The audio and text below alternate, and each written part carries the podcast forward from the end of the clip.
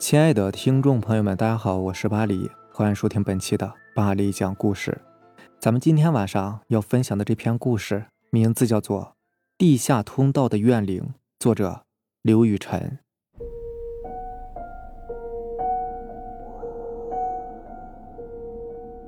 结束了一天的功课复习，此时已经是深夜了。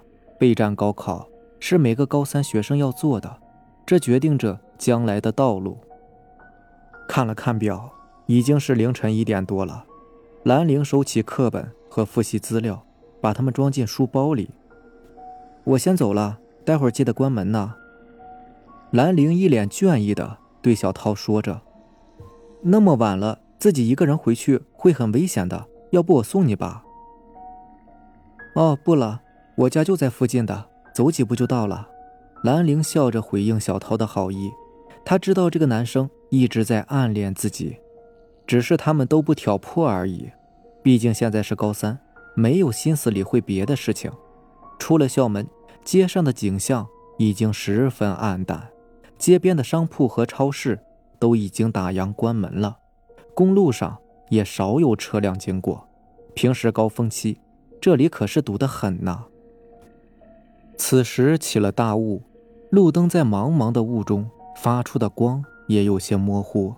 现在已经是十二月份了，起雾是常事儿，但是今天的雾未免也太大了吧？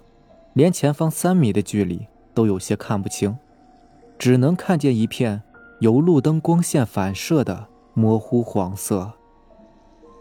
这种天气可不敢一个人回家呀，打电话叫家人来接吧。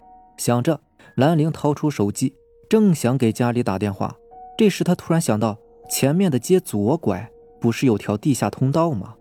外面的雾气太大，走地下通道应该是没有问题的。想到这儿，兰陵收起手机，往前走了一条街，终于看到那个地下通道的入口。入口前还有路线标识图。兰陵看了看标识图，一直往前走五百米，再右拐，就能到自己家小区门前了。其实兰陵一直都知道。有这么一条地下通道，只是他不喜欢走罢了。看着空旷的地下通道入口和高高的楼梯，兰陵内心不由得生出一种奇怪的感觉。顿了顿，兰陵大踏步地走进了地下通道入口，踩着一节一节高耸的楼梯，兰陵的鞋子发出哒哒的回响。突然，兰陵觉得身后。仿佛有人在望着自己，猛地一回头，上方的入口处什么人也没有。大概是自己太过于紧张了吧？这段时间沉重的学业从来没有让他放松过。想着，他头也不回的往前走去。地下通道内，果然没有了外面那番大雾弥漫的景象。宽敞的走道两旁，顶部的 LED 灯。发出明亮的光，整个地下通道灯火通明，只是显得无比空旷。此时唯一能听到的，只有兰陵脚步的回声。长长的地下通道仿佛是一望无尽。兰陵此时已经有点望而生畏了，仿佛地下通道是一个怪物，随时会将他吞没。向前走了一段路，周围的灯突然熄灭了。整个地下通道陷入了一片漆黑。兰陵连忙掏出手机，怎么回事？停电了吗？兰陵疑惑地说着，正想给家人打电话，突然四周响起了啪啪啪的声音，那个声音不断的响彻在四周。这是什么声音？兰陵觉得那个声音好像是有人光着脚在跑，他不由得慌了神儿，拿出手机照向四周。手机光线照到的某个地方，突然间仿佛出现了一张鬼脸。那张脸面色煞白，双目赤红，但也只是一晃而过。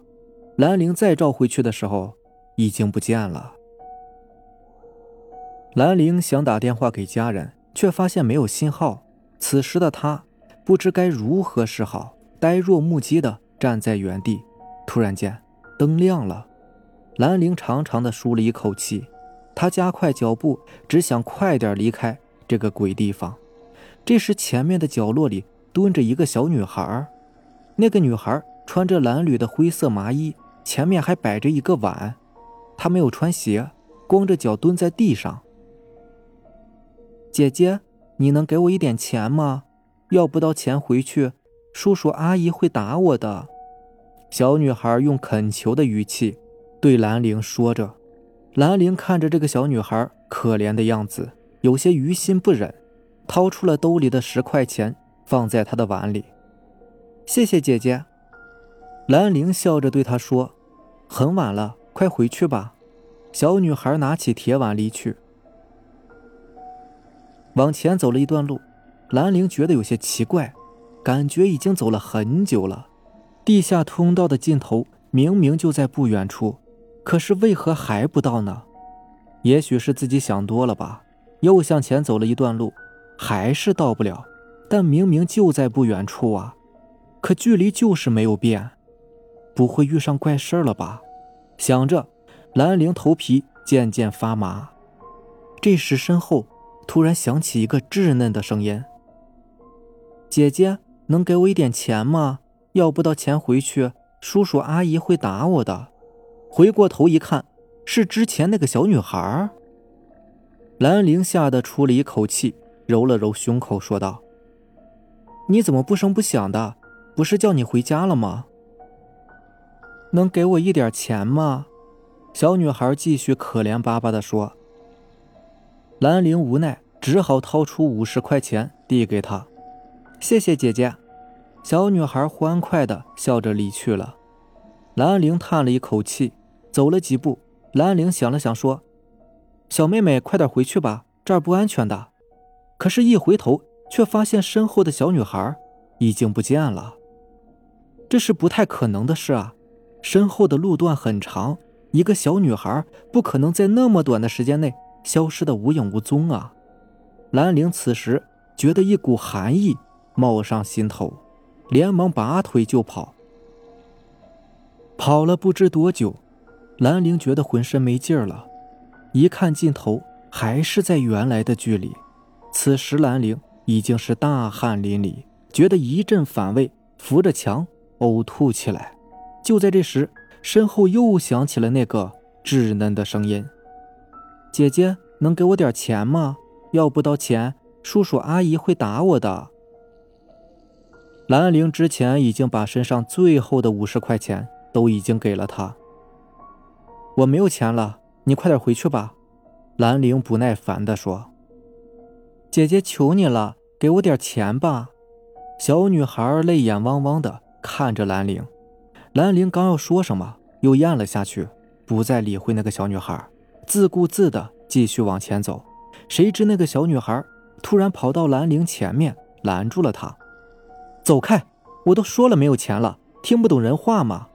兰陵推开那个小女孩，可她居然紧紧地抓住了兰陵的衣服，脏脏的小手在衣服上留下了黑黑的痕迹。一股怒火涌上心头，兰陵猛地将她推倒在地，小女孩跌倒在地，呜呜地哭了起来。这时，兰陵看到小女孩的额头渗出了血。兰陵觉得很奇怪，他看得很清楚，小女孩跌倒，明明是屁股着地的呀，头怎么会流血呢？眼见小女孩头上的血越流越多，兰陵掏出纸巾想给她止血。小妹妹，你没有事吧？兰陵不安地说。这时，小女孩抬起了头，兰陵吓了一跳，只见她的眼珠子是红色的，她咧开嘴一笑，发出嘿嘿的声音。她嘴里的牙尖尖的，好像是某种动物的牙一样。兰陵吓得大叫一声，没命的向前狂奔，跑到实在是没有力气了。兰陵蹲下，嚎啕大哭起来。这时，周围的灯突然又灭了，四周陷入一片黑暗。兰陵吓得瘫坐在地上。过了大概几分钟，灯又亮了起来，只是光线变成了绿色，整个地道被照的是绿油油的。兰陵大口的喘气，他觉得自己的心脏都快要跳出来了。他发现此时的地下通道变了，变得肮脏不堪，到处都是果皮纸屑，恶臭难闻，发着绿光的 LED 灯上布满了蜘蛛网。后面又传来了稚嫩的笑声，兰陵僵硬的回过头一看，立刻就被吓得瘫软在地。只见之前那个小女孩趴在地上，她的脸上布满了血痕，并出现了四只手、四只脚，就像是蜘蛛一样趴在地上，咧着嘴对兰陵诡异的笑着。兰陵吓得尖叫起来，起身拔腿就跑，一边跑一边回头看，只见那个女孩追了过来，她像是蜘蛛一样在地上爬行，而且速度极快，眼看就要追上自己了。前方有一个拐口，兰陵连忙躲到了里面去。过了一阵子，他听到外面没有了动静，大气都不敢出的探出了头往回看。只见后面什么也没有。就在这时，兰陵觉得有一双冰凉的手慢慢的掐住了他的脖子。一抬头，那个小女孩像是蜘蛛一样趴在墙上，她正用冰冷的目光望着兰陵，一双手掐住兰陵的脖子。兰陵被掐得喘不过气，拼命的挣扎了一会儿，就被拖了上去。醒来时，兰陵发现自己已经在医院的病房里了。床边是神情焦虑的母亲，一见兰陵醒来，母亲便着急的询问：“你觉得怎么样啊？还好吧？是不是学习太累了？昨晚我们给你打了十几个电话都没有人接，我们就报警了，结果发现你晕倒在家附近的地下通道里，你怎么会去那儿的？”兰陵没有说话，他的脑海里还在回想着昨晚的恐怖经历。那是真的吗？无意间，他低头看了看自己脖子上的玉坠，发现玉坠上有一大片发黑的痕迹，好像是被火烧过一样。那块玉是爷爷送给他的，据说是能够辟邪。这件事情他一直没有对人说起过，直到出院以后，他才对小涛说起。小涛对他的经历也是半信半疑的，不过小涛告诉了他一件事情。就在两年前，那条地下通道里有很多乞讨儿童。当时有个专门拐卖儿童的团伙，他们把很多小孩拐来，然后弄残疾，再放到街上乞讨。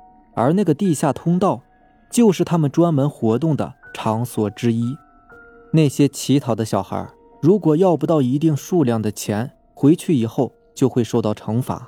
所以，为了讨到钱，他们会纠缠一些路人。甚至会抱住路人的大腿，不让他们走，直到给钱为止。当时有一个七岁左右的小女孩，在纠缠路人的时候被打成重伤，结果人贩子居然不管她，直接把她留在了地下通道里。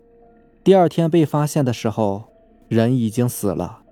这件事情在当时很轰动的，在这两年间里，也有过三个人夜晚走那条地下通道时心脏病发。而死的。好了，这就是咱们今天晚上要分享的故事了。